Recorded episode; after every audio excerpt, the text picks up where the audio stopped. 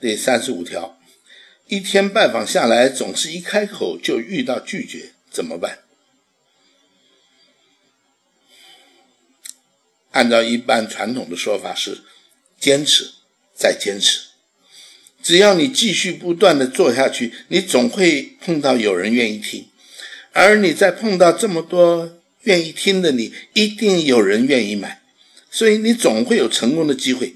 继续努力吧，勇敢的向前走吧。勤能补拙，我们必须要克服我们的心理的障碍，我们一定要勇敢的迈出我们的步子。我们每天见五个，甚至于见更多的客户，这样你就会成功了。如果我听到这样的说法，我也可能很容易相信。但是，一天过去了，三天过去了，一个礼拜过去了，一个月过去了，我如果还是不能够成功的时候，我就不知道该怎么办了。所以。我们真正应该要想的是，为什么我们会碰到拒绝？因为你在推销，他必然会拒绝嘛。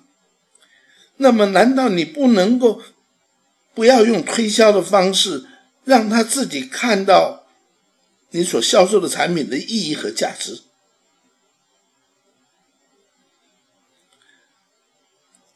如果你在餐厅里啊，叫了一颗牛排。呃，这个牛排呢，已经放了四个小时了啊。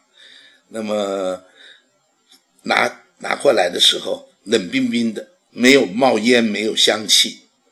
然后把盖子打开，一块还真的蛮大的牛排。请问你会有食欲吗？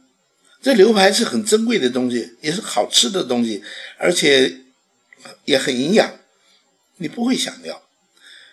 而餐厅里上牛排的时候，他们是怎么上的？